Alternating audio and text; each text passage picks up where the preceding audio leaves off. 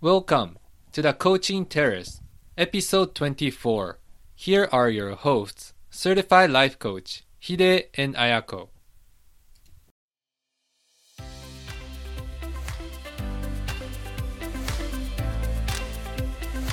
皆さんこんにちはライフコーチのヒデとアヤコが毎週月曜日にお送りするコーチングテラス人生の舵を取る旅に出たあなたの毎日は順風満帆の日もあれば嵐の日もあるでしょうそんなあなたにマインドの整え方や前向きに行動を起こすためのヒントをお届けいたします Here we go!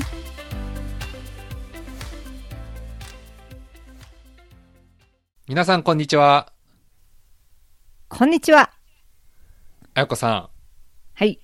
あやこさんにお尋ねしたいんですけれど、あの、最強無敵なあやこさんと私勝手に思っているんですけれど、あの、一人でいて寂しいなって思う時とかってあったりしますか？一人でいて寂しい時って思い返してみると今は全然思い当たらないんですけどやはり。昔はい。大学生の時にカナダに行ったことがあって、その時に大自然の中をサイクリングしたんですね、友達二人と。はいはい。で、その時に寂しいっていうか、もう消えてしまいそうっていうか、孤独感を感じたことはあります。でも、普通の今この人間社会に生きててはないですね。ああ、大自然の中で寂しさを感じたんですね。そうです。へえ、あ、自分逆なんですよね、結構。最近感じたことあります？結構その街中とかで、なんかたくさん人がいる中で、一人でいると、すごい孤独感感じるっていうか、あ自分一人だなってすごい感じるんですけれど、逆に大自然の中で本当に何もないところで一人でいてもすごく居心地がいいっていうか、すごい解放された気になるんですよね。はあ。えー、じゃあ全然違いますね。私たちその寂しさを感じる時が。そうですね。面白いですね。で、その本日のテーマなんですけれど、まあ、その一人で寂しい時の過ごし方について今日は取り上げたいなと思ってまして、孤独とか孤立とかっていうキーワードがあると思うんですけれど、まあ、それがどういったことかっていうことと、その寂しさを感じるときはどうしたらいいかっていうことを中心に今日は話をできたらなというふうに思ってます。でまず皆さんは一人で過ごす時間ってお好きですか？それとも誰か一緒にいないと、まあ、心細さとか寂しさを感じますでしょうか結構この、まあ、一人で過ごすのが好きなタイプって方と、みんなでワイワイ過ごすことが好きっていうタイプって分かれますよね。わかりますね。ですよね。えーで、なんかこう、時と場合にもよりけりっていうか、まあ、一人の方が気楽だなっていう方もいると、まあ、一人の方が孤独を感じて心細くなって嫌だなって感じる時もあると思うんですね。そうですね。いろんなこう、ね、喫茶店入るのにも、はい。い食事取るのにも、一人ではお店に行けないっていう方もいらっしゃれば、全く気にせず入る方もいらっしゃって。そうですよね。で、そんな中で、今ちょうど食の話題が、を出したんですけれど、今日は、その孤独の達人である孤独のグルメ、主人公の井の頭五郎さんを、えー例にお話を進めていきたいと思ってます。あやこさんは、孤独のグルメという漫画あるいはドラマをご存知でしょうか？はい。存じ上げません。存じいつも上げない？通り。そうですね。はい。まあ、こちら、リスナーの方にはご存知の方もいらっしゃるかなと思うんですけれど、まあ、その孤独のグルメっていう個人貿易商を営んでいる主人公の井の頭五郎さんが、つつ浦々にある、そのディープな名店を巡るグルメストーリーになっていて、有名な俳優さんの松重豊さんが主演で実写化もドラマ化されている人気漫画になります。はい。で、結構この、まあ、一度もし機会があればぜひ見ていただきたいんですけれど、この主人公の今も結構放送されてますね。はい。テレビ東京系列でやっているんですけれど、はいこ。の主人公の井の頭五郎さんの、その独特な食に対する愛情と表現がとっても豊かで、すごい面白いんですね。もう、見てる方がすごい引き込まれて、いつも見ていると、うわ、うまそうだなーって、ついよだれが垂れそうになるのを、もう見ながら我慢してしまうような、そんなドラマになってます。で、なんかこの作品のタイトルがすごい、まずシュールだなって思ったんですけれど、その孤独のグルメというタイトル。なんかユニークさ感じませんか？孤独のグルメ。このグルメ。はい。なんか孤独のグルメでどういう印象を抱きますか？まあ、全く見てない私からすると、でもヒデさんのお話聞いてると、食べ物が美味しいっていう話だと、そのマイナスのイメージがうま浮かばないですけど、でも言葉だけ聞くと、孤独、まあ一人で寂しく食べてんのかなとか、はい。はい。少しなんかネガティブな雰囲気も漂いますよね、タイトルから。ええ、で、せっかくなのでその孤独の意味について調べたんですけれど、まあ、その孤独っていうのは、仲間や身寄りがなく、一人ぼっちであること、あるいは思うことを語ったり、心を通い合わせたりする人が一人もいなくて寂しいことっていう定義がありまして、まあ、これだけを見ると、その寂しいという感情自体も含めて孤独というふうに捉えてるんですけれど、いかがですかね？まあ、孤独って言うと、イコール、やっぱ皆さん寂しいとかね、はい。一人ぼっちって結びつけますよね。はい。そうですね。で、確かに、この番組自体は、その主人公である井の頭五郎がもうどの店も一人で基本的に行くんですね。一人で行って、まあその食と向き合って、もうまあ本当食べる量すごいんですけど、なんか3品4品ぐらいオーダーしてそれを全部食すんですけれど、でもなんかそこにはあんまりこう、もう寂しいっていう雰囲気とかってなかなかあんま出てこなくて、その食と真剣に向き合っている井の頭五郎さんが、まずむしろその食との対話を楽しんでるっていうんですかね。そんな様子が描かれてすごい引き込まれていくんですね。あ、ええそんなにこう、たった一つのこの一品に対して、そこまでこう向き合えるのかっていう、もう本当に食と井の頭五郎しかいないみたいな形なんですね。なんかあんまりこの寂しさを感じるっていうんではなくて、どちらかというと、ここでの孤独のグルメっていうのは、まあ、単に一人でいることっていうふうにも指しているのかなって感じられるんですね、番組を見ていて。で、ヒデさんだったら、この番組見て、孤独のグルメでしたっけ？っていうはい。タイトルはつけない。孤高に近いかもしれない。なんか孤高のグルメみたいなあこ。こ。おーはいそうです。なんかこう一人でいることがむしろ素晴らしい雰囲気に感じられる。孤高のグルメとかはあり得るかもしれないですね、タイトルとして。でもなんかそんな雰囲気な気がしてて、なんかこはいう寂しさ漂うっていうよりは、その食と向き合うことを真剣に描いた食レポ番組というかドラマなのかなっていう、それをシュールに描いてるっていう作品になってます。なのでそこでこう、まあこのなんかこう一人でいることっていうのが、まあその寂しいのかどうか必ずしもなんかそこに対して少し疑問を持ったのがこの番組を見ていて思ったことですね。そうですね。あの、孤独、まあ、孤独とか孤立とか、はい。まあ、その言葉が必ずしもネガティブにこう直結するっていうか、寂しいっていう言葉に直結するとは限らないと私も思うんですよね。うんそれでは、なんでかっていうと、はい。孤立も孤独も、一人ぼっちとか寂しいっていう感情を表現しているのであれば、両方とも主観的なものだと思うので、はい。でもし主観的じゃなくて客観的っていうんだったらただ単に一人でお店に行って食べてるっていうただその食べてる人数が一人っていう特別な意味はないなくなると思うんですねまあ、事実があるだけそうですね。はい。そうですねで今ちょっと思い出したんですけどその、はい。前にブルブレネ・ブラウンさんっていう方のポッドキャスト紹介したと思うんですけどその方もはい。おっしゃってたのがそのいわゆる論理とか論理ネスとかう。いうんのは、その自分が相手に求めてる関係性とその現実の関係性っていうかのギャップを感じた時にそのロンリネスとかを寂しさを感じるっていうんで孤独とか孤立って私たちが何気なく使っている時には自分が相手に距離を感じるっていうか溝を感じるっていうかはい。求めてるもの関係性で求めてるもののギャップを感じてるってことなんでしょうかねと思ったんですけどある意味このギャップがなければ、そういったこう寂しさとか、まあ、孤立感か孤独感って呼ばれるものになるのかもしれないですけど、は感じなくなるってことですね。そうですねうん、なるほど。なんか私はこのなんか孤独と寂しさが直結しないっていうところを、なんかそのつながりがあるかどうかっていう観点で捉えていて、で、なんか具体的にはこう、一人で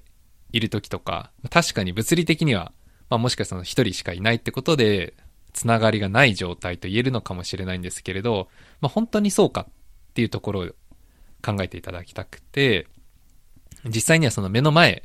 には、その物理的には、確かにそのつながりっていうのはないのかもしれないんですけれど、ただ、そのきっとあなたにもその大事な人だったりとか、あなたのことをまあ大切に思ってくれる人がこの世の中には当然いつもいるはずで、で、さらに、まあその人だけじゃなくて、まあ自然や生物みたいな、まあそのつながりっていうのは人に限ったものじゃないのかなって。なので、まあ私は、このつながりがないっていうから、その寂しい虚しいってわけじゃなくて、まあその実際につながりはもう誰にでもあるから、なそのつながりを見失っている、忘れている状態っていうのから、寂しさが生じているのかなっていうふうに捉えてます。そうですねつながり、まあ、私たちはその一つの子としてそれぞれ人間だけじゃなくてもね、はい、葉っぱ一枚でも子として生まれてきたからこそ、うん、何かこう自分自身とも他人とか他の自分以外の物体でもなんかつながりたいってそういう DNA なんでしょうか？そういうふうに思うものなんかもしれないですね。あるのかもしれないですね。ある意味こう先祖代々紡がれた命というかまあ、こう、確かに子として物理的には存在しているかもしれないんですけど、あらゆるつながりの中から誕生してきた存在ではあると思うので、そこになんかこう、つながりを求める何かってのはあるのかもしれないですね。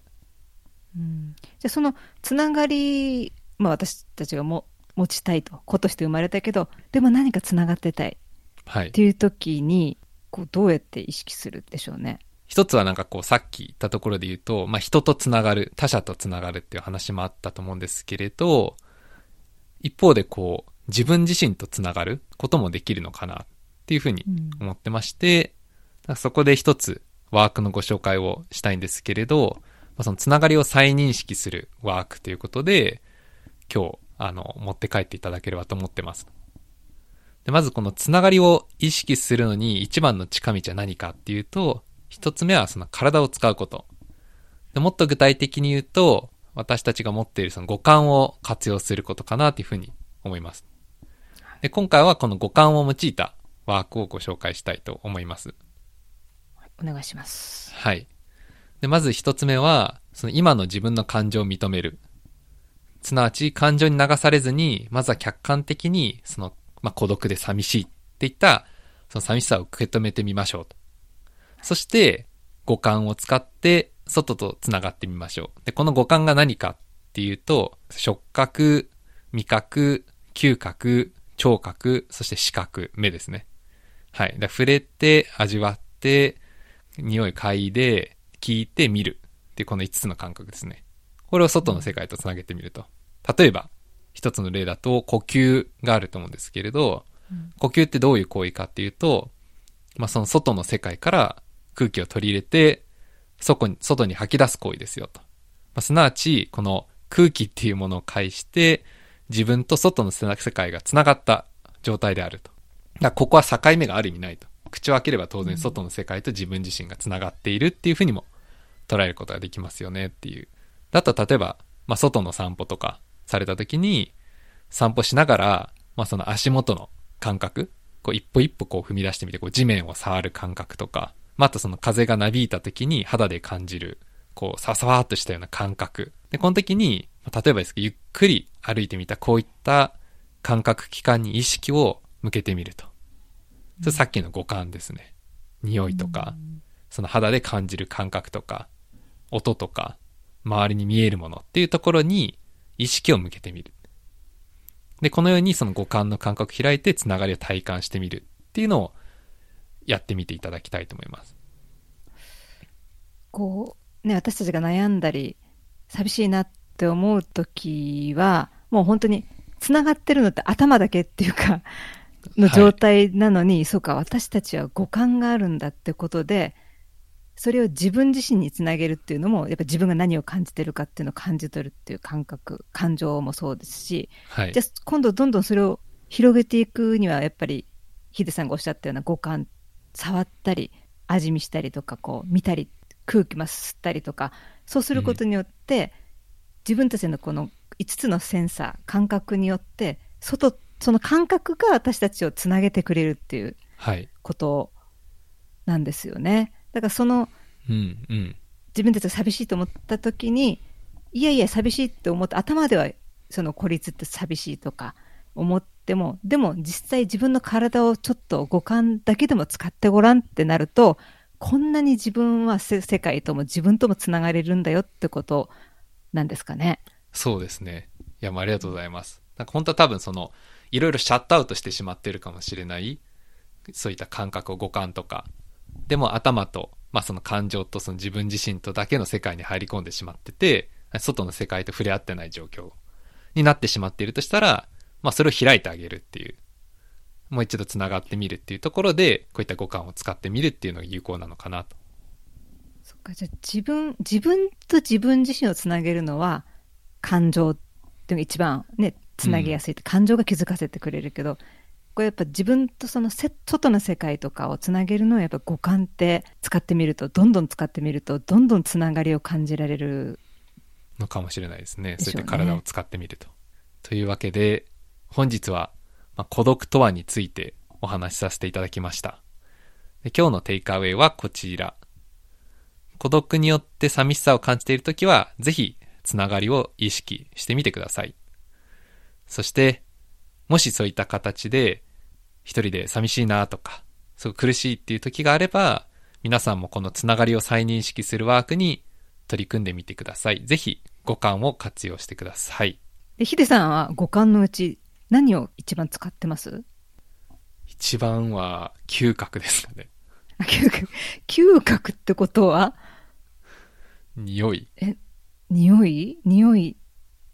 匂いで世界を感じることが多いですか？個人的に好きなものっていうところで、なんかお香をだって何かこう自分を。をパーって開花させるっていうか、うわーってこう喜びを与えてくれる感覚って、な何ですか？あそれで言うとこう、自然の中に夜いて、なんか星空を眺めるときとかですかね。あ、じゃあ触覚、あ、味覚、あ、視覚か。視覚と触覚、その風の感じる、なんですかね、うんその冷たさとかかなっていう気がしますね。私は、やっぱり毎回のお話なんですけど、はい。聞く。聞いて、はい。好きな音楽を聞いうて、ん。その音でその振動を感じて、はい。で、そこでつながるってことがうん楽しいですね。だから、リスナーさんも、普段自分がどれを一番使ってるのかと、じゃあ、今まで使ってない感覚もちょっといろいろ世界とつなげるために、つながる、世界とつながるっていう意味で使ったらどうかなってこういろいろトライしてみてもいいかもしれないですね。なんか発展しそうですよね。ええ。はい。その中でおすすめのアーティストいらっしゃいますか？いやもう、毎回、毎回申し上げて申し訳ないんですけど、はい。もちろん、クイーンです。はい、ありがとうございます。はい。というわけで皆さん 今週はクイーンを聞きまくる一週間ということで、はい。はい。というわけで今週も最後までご清聴いただきありがとうございました。はい。それでは皆さん、いってらっしゃい。いってらっしゃい。本日のエピソードはいかがでしたでしょうか？コーチングテラスでツイッターをやっておりますので当エピソードに関するご感想ご意見および質問事項については「ハッシュタグコーチングテラス」でつぶやいてみてください。取り上げてほしいテーマも随時募集しております。ありたい自分は自分で作る。初めの一歩を踏み出そう。See you next time!